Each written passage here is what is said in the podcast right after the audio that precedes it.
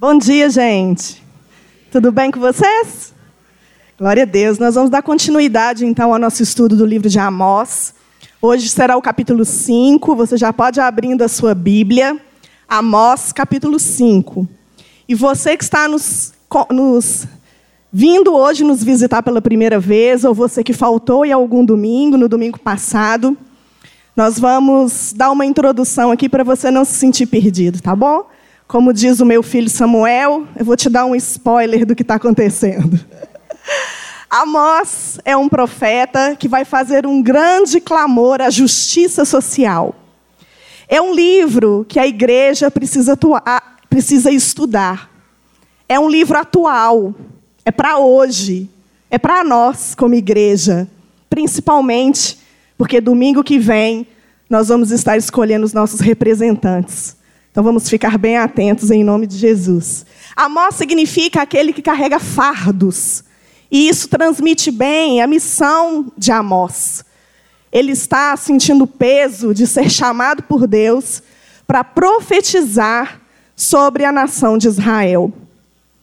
Na época que ele vai fazer essa profecia, Israel está vivendo um tempo de prosperidade a paz entre as suas fronteiras. Está tudo bem, está tudo tranquilo, não tem nada aparente de que vai haver algum juízo de Deus. Mas esse homem, que era talvez um boiadeiro, um pastor de ovelhas, ele está ali no seu cotidiano, trabalhando, Deus o chama para estar ali profetizando, e é uma profecia de juízo. Não é uma profecia que as pessoas iriam gostar de ouvir, mas era uma profecia em que para Israel era uma profecia que eles iriam fechar os ouvidos. Por quê? Porque Israel é uma nação que foi escolhida por Deus, mas Israel não entendeu o seu chamado. Israel não entendeu por que foi chamada por Deus. Israel foi chamada para ser uma nação missionária, para ser uma nação que seria um exemplo de buscar a Deus. Ela seria um exemplo de que apenas um Deus, o Senhor dos exércitos, poderia ser adorado. Mas Israel se corrompeu. Israel adorou os outros deuses das outras nações. E pior, Israel achou que era privilegiado, que era uma nação escolhida simplesmente porque Deus gostou dela e ela não precisaria passar por nenhum tipo de juízo. Então Amós se levanta numa cidadezinha lá de Tecoa, em Judá, e ele vai até Israel, num território que não era seu, para profetizar para pessoas ricas e importantes. Você pode imaginar comigo quão difícil era para Amós sair do seu cotidiano, do seu trabalho, do seu dia a dia e ir para um povo que não queria ouvir o que ele tinha para dizer? Talvez esse seja o seu chamado também. Então, profetizou nesse período áureo. Esse período onde estava tudo aparentemente bem. E ele começa essa profecia de fora para dentro. Ele vai profetizar para as nações circunvizinhas. E até aí Israel está aplaudindo. Está dizendo isso mesmo. Profetiza contra ele, Amós.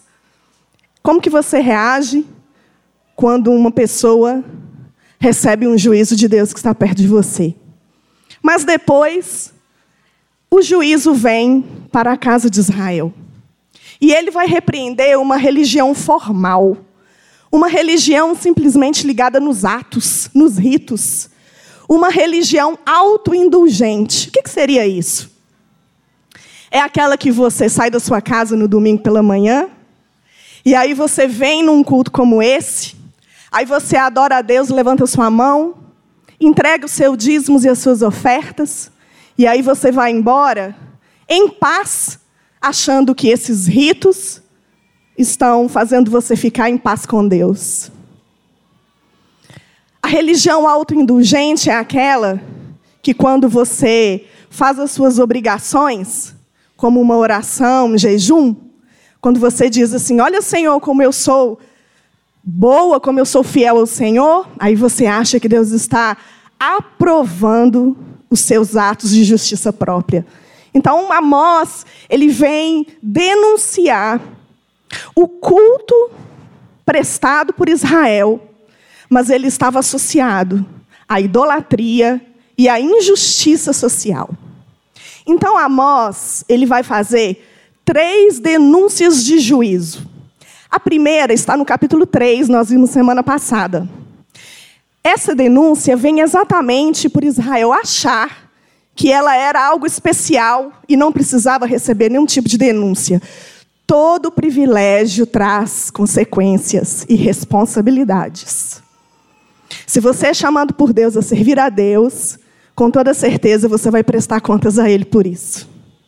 No capítulo 4, vem o segundo discurso de juízo, trazendo exatamente as questões da injustiça social. Ele traz o exemplo das mulheres, chamando elas de vacas de Bazã. Essas mulheres queriam enriquecer e faziam com que seus maridos enriquecessem à custa do pobre. E agora, no capítulo 5, vai vir a terceira, o terceiro discurso de juízo de Amós. Mas esse discurso, ele é um pouco diferente dos dois primeiros. Esse discurso, ele vem com uma lamentação. Amós está chorando. Amós está fazendo um lamento.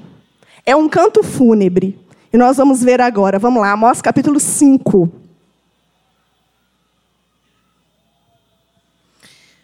Que diz assim: Ouvi esta palavra que levanto como lamentação sobre vós, ó casa de Israel. Caiu a virgem de Israel, nunca mais tornará a levantar-se. Estendida está na sua terra, e não há quem a levante.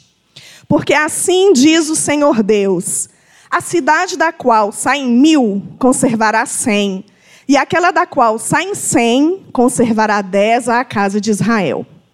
Pois assim diz o Senhor à casa de Israel: buscai-me e vivei.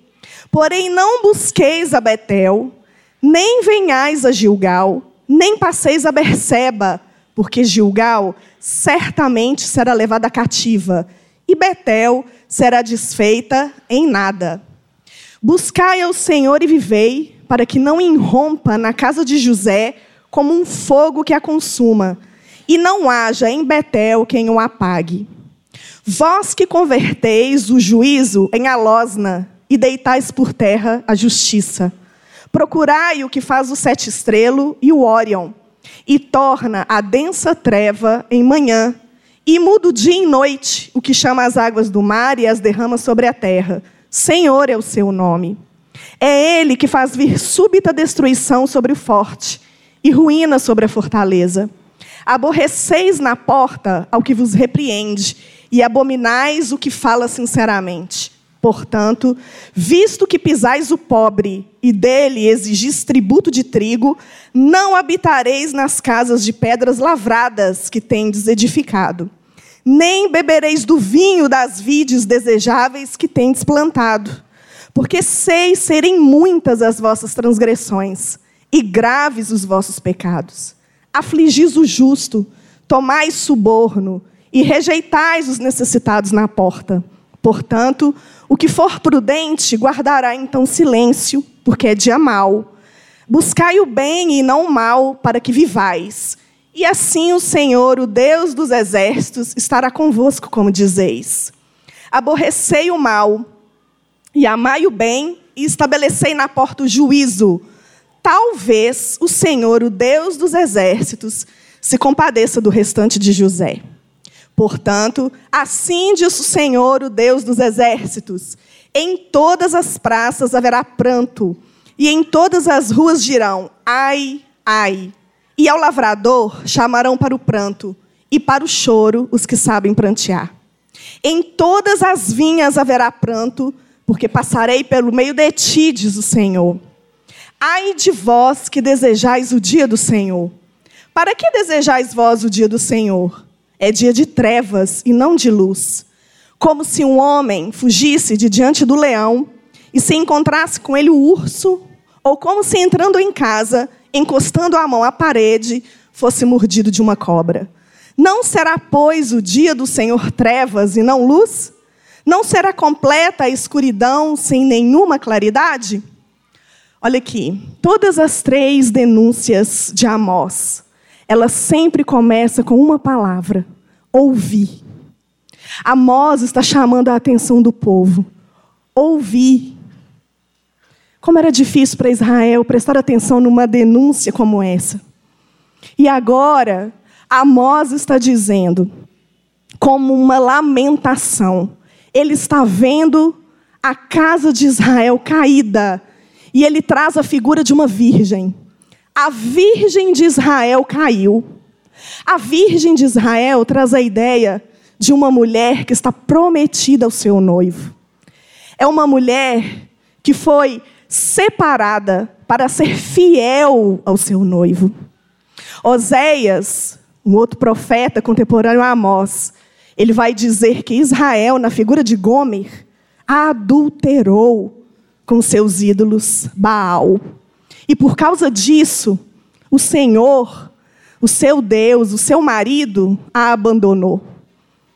E assim, Israel está caída.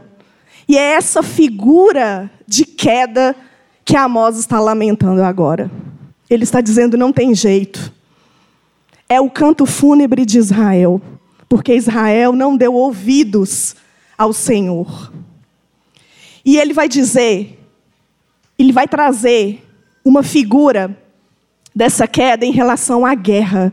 Ele vai dizer assim: quando vocês saírem a peleja, 90% dos seus soldados vão morrer à espada. 10% apenas sairão ilesos. Era uma queda sem como levantar.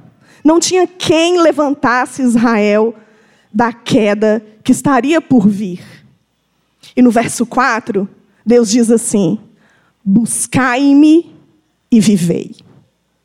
Buscai-me e vivei, mas, porém, não busqueis a Betel, nem busqueis a Berseba, e nem passeis a Gilgal.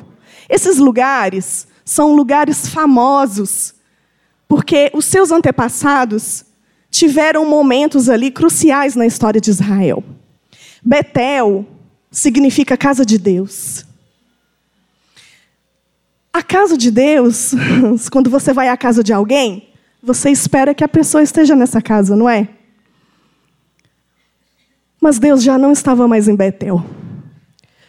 Quando, na divisão dos reinos, no norte, em Israel, Jeroboão II, ele constrói templos e bezerros de ouro para que o povo adorasse em Israel, para que eles não precisassem descer para Judá não precisassem descer para o reino do sul.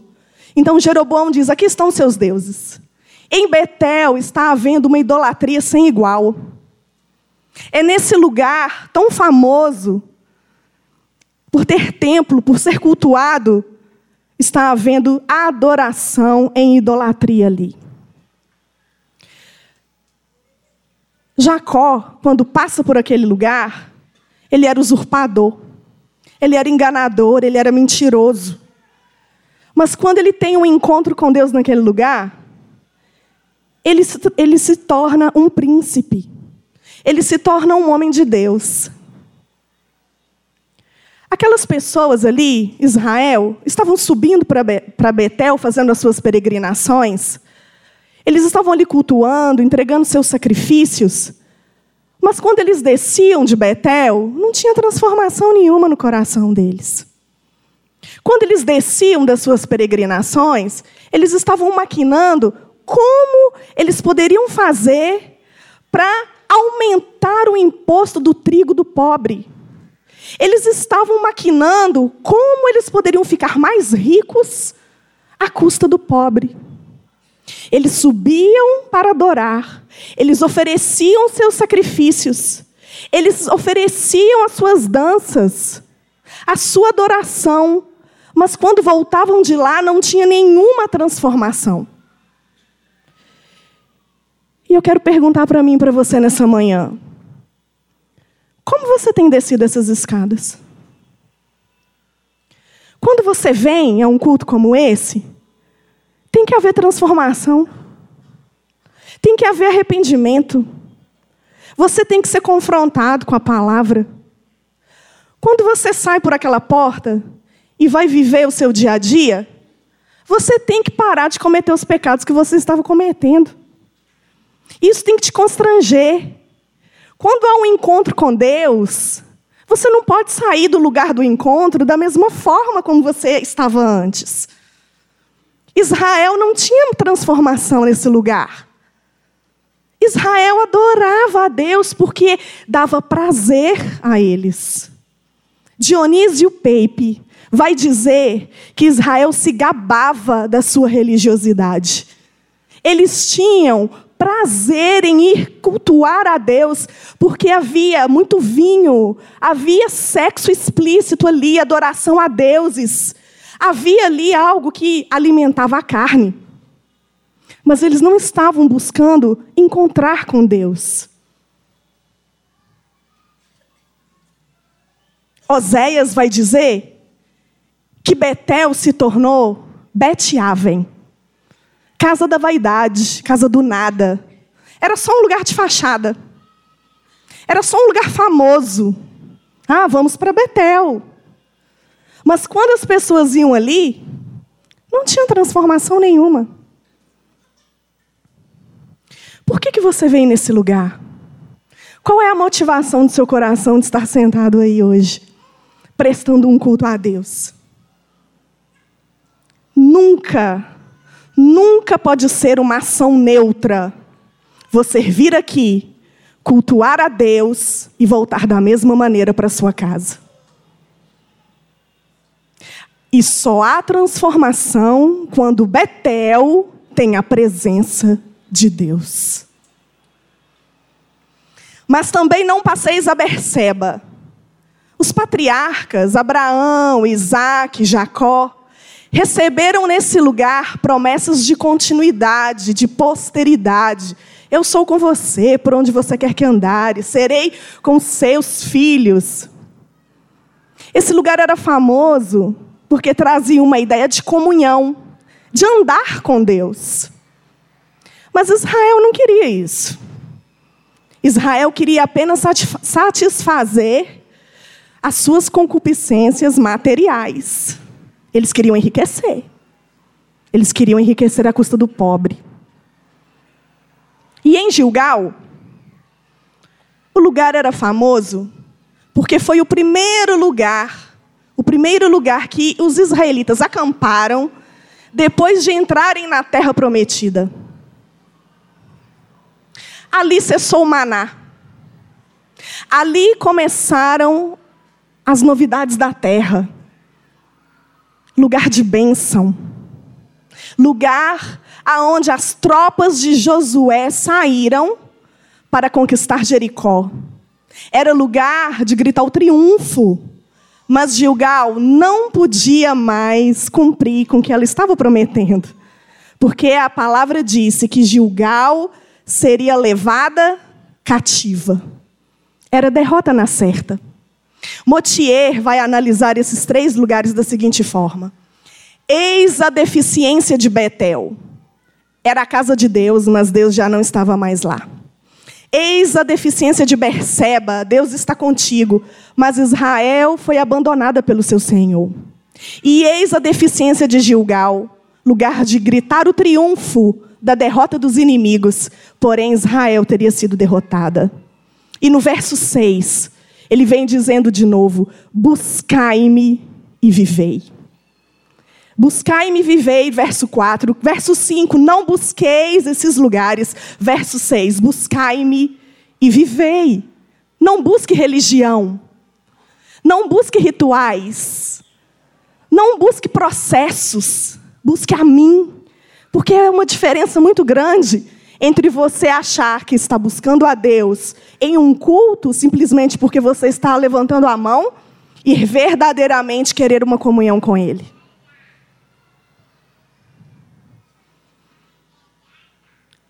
E há um paralelo aqui, o Wolf vai dizer: será que existe uma contradição nessas passagens? Porque, primeiro, Amós está chorando a morte de Israel. Ele declarou que Israel está caída. Mas agora, pela segunda vez, Deus está dizendo: buscai-me e vivei. Como assim? E o Wolf vai dizer que esses versículos são promessas condicionais que a partir do momento em que Amós estava proferindo essas palavras, era para que Israel se arrependesse dos seus pecados. Deus, ele é poderoso, mesmo mediante uma morte iminente, trazer salvação para o seu povo. Isso é graça. Isso é graça. Mas o povo não estava ouvindo Amós. No verso 7, vai nos dizer que Israel estava corrompendo os tribunais na porta da cidade. Os juízes, os anciãos, iam para a porta da cidade para julgar as causas. Só que os ricos compravam esses juízes. O pobre não tinha vez. O rico matava, roubava, aumentava o imposto, aumentava o tributo, e o coração deles estava em construir as suas casas com marfim. Era uma ostentação sem igual. Eles queriam construir vinhas maravilhosas, porque era maravilhoso ter as melhores uvas da melhor qualidade para os seus vinhos. A justiça tinha se tornado, e o juízo, como a losna. A losna é uma planta muito comum em Israel, conhecida por ser amarga e venenosa. Deus está dizendo aqui: o juízo entre vocês é repugnante. O juízo que vocês têm entre vocês mata. É veneno para o povo. O pobre tem sido envenenado com a justiça de vocês. Olha comigo no verso 8.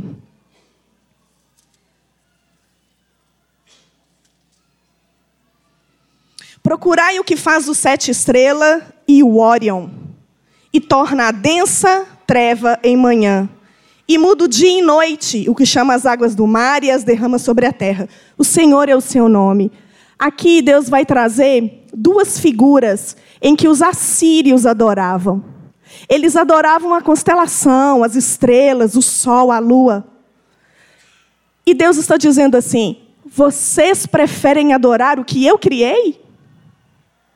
Ao invés de adorar o Criador, vocês estão adorando as coisas criadas?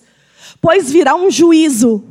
E quando vier esse juízo, não será obra do acaso. Não será a natureza que está trazendo a sua fúria. Sou eu, Deus está dizendo no verso 9: sou eu que estabelecerei o juízo entre vocês. Sabe, irmãos, Israel não acreditava muito nessas palavras. Porque, como eles eram um povo escolhido, Deus não ia puni-los. Eles eram escolhidos, afinal. Eles iam punir as nações vizinhas.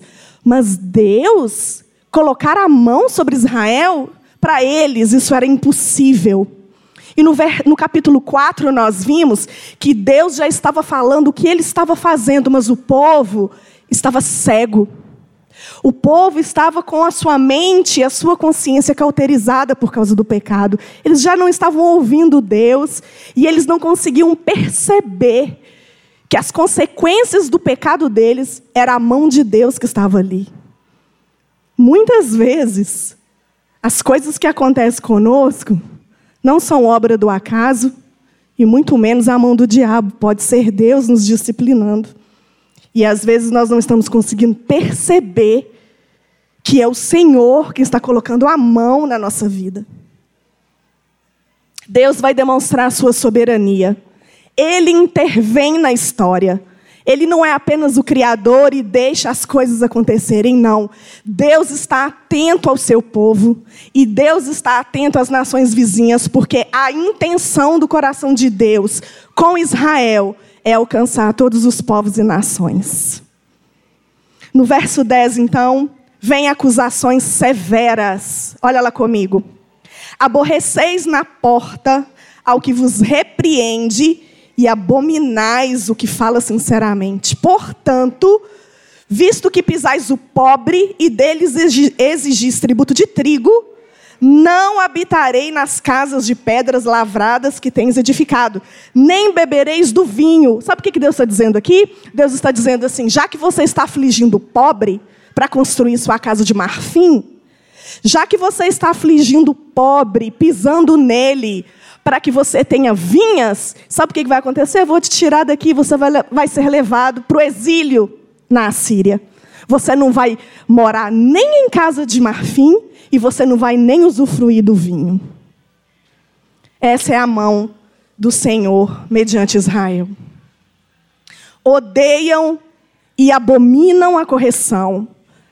Eles odiavam quem falava a verdade. Pensa no coração de Amós, profetizando essas palavras para um povo que não estava gostando nem um pouco de ouvir isso que ele estava dizendo. E no verso 12, existem três verbos aqui: afligir, tomar e rejeitar. O povo de Israel estava tomando, afligindo, estava roubando o pobre. O pobre não tinha vez. Eles tinham que ficar absolutamente calados. Verso 13 diz: Portanto, o que for prudente, guardará então silêncio, porque o dia é mau. Ele vai dizer o seguinte: Você que fez calar o pobre diante dos tribunais, o pobre não teve vez, ele não podia se defender.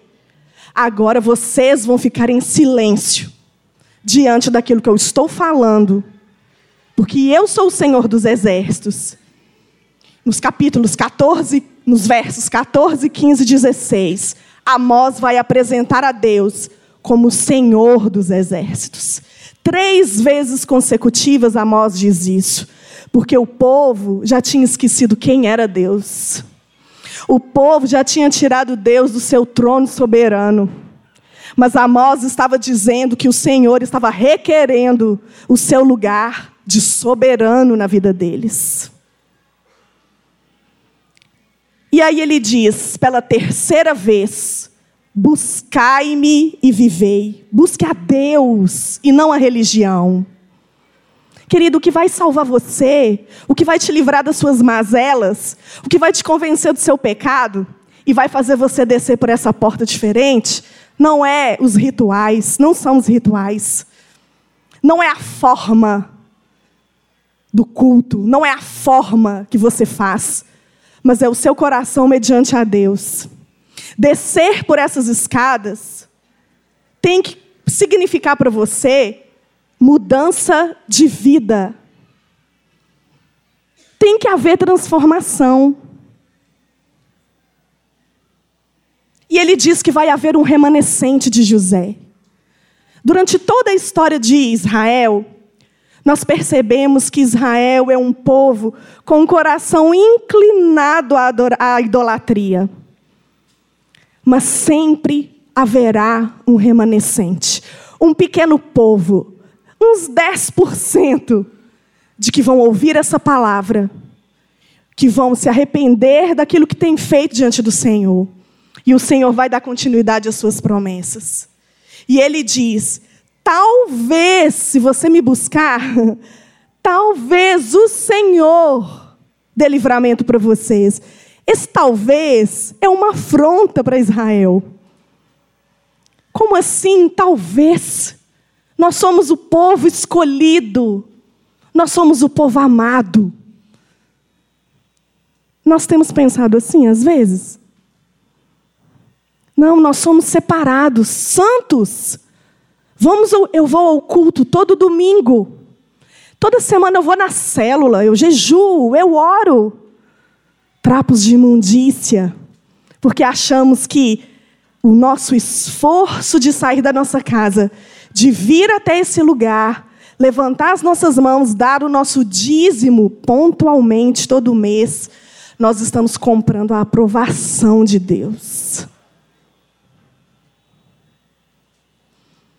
E ele diz para odiar o mal e amar o bem e estabelecer juízo na porta. Você e eu precisamos sair de cima do muro e nos posicionar. O cristão, aquele que é de Deus, ele precisa se posicionar mediante o mal. Eu odeio o mal. Mas eu pergunto para você, como que você tem vivido nesses dias, nesse tempo tão difícil que nós estamos vivendo no nosso país? Às vezes, quando esse tempo de política, nós a gente fala, mas fulano é corrupto, fulano é ladrão, ele não é honesto, mas eu quero trazer uma reflexão para nós nessa manhã. Como você tem se relacionado com o dinheiro? Porque o mal deles ali era o amor ao dinheiro. Eles estavam querendo enriquecer à custa do pobre. Eu pergunto para você, como você tem se relacionado com seus empregados? Você tem pagado um salário justo? Como você tem se relacionado com as pessoas à sua volta? Você tem usado as pessoas como escada para subir? Você tem usado pessoas em lugares estratégicos para que você tenha vantagem em determinadas situações? Eu conheço fulano que trabalha lá, eu vou pedir ele para arrumar para mim. Se for a fila, você paga seus impostos em dia, mesmo sabendo que eles são exorbitantes? Como que nós nos relacionamos com aquilo que o Senhor tem estabelecido como justo? Você vê o outro apenas como um objeto a ser usado. O que, que Fulano pode me dar de vantagem? Como é o tipo de relacionamento que você tem com as pessoas?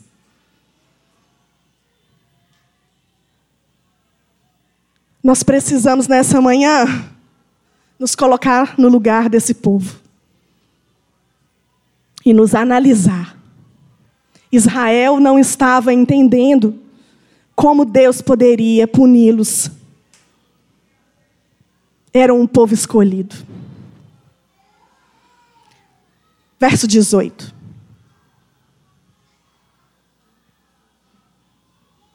Ai de vós, que desejais o dia do Senhor.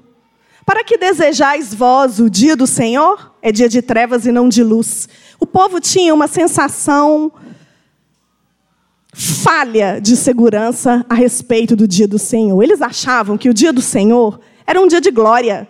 Era o dia que o Senhor viria para trazer vitória para eles. Era o dia da derrota dos inimigos. Mas o Senhor está dizendo ali que o dia do Senhor para eles seria dia de trevas e não de luz, porque seria dia de juízo. Seria dia de juízo. Vamos continuar nossa leitura. Capítulo 5, verso 21. Aborreço, desprezo as vossas festas, e com as vossas assembleias solenes não tenho nenhum prazer. E ainda que me ofereçais holocaustos e vossas ofertas de manjares, não me agradarei deles, nem atentarei para que as ofertas pacíficas dos seus animais cevados. Afasta de mim o estrépito dos teus cânticos, porque não ouvirei as melodias das tuas liras. Antes, corro o juízo como as águas, e a justiça como o ribeiro perene. Apresentaste-me vós sacrifícios e ofertas de manjares no deserto, por quarenta anos, ó casa de Israel. Sim, levaste Sicute, vosso rei, um vossa imagem, e o vosso Deus estrela, que fizestes para vós mesmos. Por isso vos desterrarei para além de Damasco, diz o Senhor, cujo nome é Deus dos exércitos. Olha que palavra dura. Eles tinham um culto maravilhoso. As músicas eram maravilhosas. Os sacrifícios eram os melhores. Mas Deus não estava se agradando deles. Sabe por quê? Porque o culto da sua vida tem que ser aceita primeiro, antes do culto que você oferece aqui. Hernandes Dias Lopes vai dizer isso. que o culto da vida não pode estar divorciado com o culto do templo. Primeiro, Deus aceita o culto que você presta lá fora. A forma como você se relaciona com o seu irmão vai dizer diretamente se Deus está aceitando o culto prestado ou não. E não é assim que diz em Mateus: você vai trazer sua oferta? Deixa sua oferta aqui se você tem alguma coisa contra o seu irmão. Vai lá, reconcilia com ele, aí depois você traz a sua oferta. Não pensem que o Senhor está se agradando do seu culto prestado aqui dentro, se o seu culto lá fora não é aceito por Ele. A ordem é essa. Primeiro, Deus aceita o culto da sua vida. Depois, Ele aceita o culto prestado aqui dentro. Isaías capítulo 1, verso 11 vai dizer assim: De que me adianta, de que me servem os vossos sacrifícios? Não continueis a trazer essas ofertas. É abominação. Não posso suportar iniquidade associada ao ajuntamento solene. É só barulho.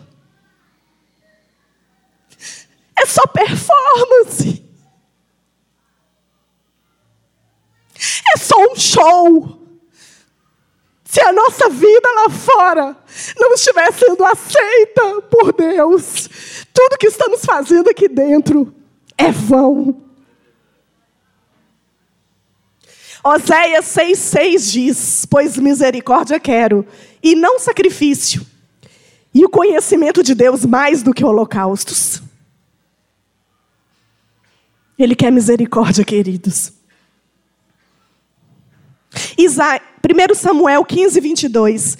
Tem porventura tanto prazer em holocaustos e sacrifícios, quanto que se obedeça a sua palavra? Eis que o obedecer é melhor do que sacrificar, e o atender é melhor do que a gordura de carneiros.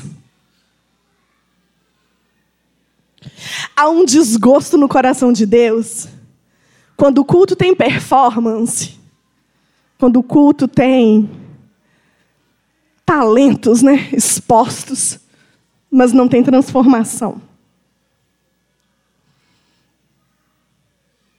E às vezes a gente julga tão errado, a gente diz assim: nossa, aquele culto está cheio, aquele culto está lotado, Fulano, quando vem, lota a igreja. Mas isso não quer dizer nada. Talvez Deus nem esteja ali. Talvez Deus não esteja aceitando o que está sendo oferecido ali. A forma com que Deus julga é diferente. Deus está olhando para o nosso coração nessa manhã. Aborreço, desprezo e não tenho nenhum prazer são verbos que estão ligados em Levíticos 19:5, quando Moisés vai dizer ao povo, ensinar ao povo como o sacrifício seria aceito. O sacerdote vai pegar o sacrifício, ele vai analisar o sacrifício, vai dizer: sim, este é perfeito. Ou então, não, este não está perfeito. Esses verbos que Deus está usando aqui no hebraico, Ele está dizendo: este culto, este sacrifício que vocês estão me oferecendo, não são puros. Para de cantar essas canções, estrépito, barulhento. Deus não está gostando de ouvir. E contrasta com o Salmo 33, que vai dizer: Canta um cântico novo. Celebre festas a mim. É prazer a Deus quando a gente se reúne como igreja. Deus deseja ser adorado, mas Ele não divide a glória dele com ninguém. Ele é o único. É o único. Antes, corra o juízo e a justiça como águas e como rios. A justiça tem que ser como água limpa, que corre e que traz vida. A justiça e o juízo não pode ser algo que mata, mas ela tem que ser algo que dá vida. Quando um povo é justo, quando um povo aplica a sua justiça de forma correta, todas as pessoas são beneficiadas, é isso que o Senhor está dizendo. Ao invés de vocês subirem com as suas peregrinações e me adorarem e levantarem a sua mão, aplique a justiça e o juízo como rios. E ele vai dizer: no deserto, vocês me adoravam? Não. Vocês adoravam os seus deuses, criados por vocês. Deus está dizendo assim: esse problema de idolatria não é de agora. O que eu estou dizendo aqui, esse juízo que eu estou trazendo para vocês, não é novidade, vocês são inclinados para isso. Porém, esses deuses que vocês estão adorando, vocês querem adorar os deuses da Síria? Pois bem, vocês vão ser levados, exilados para esse lugar.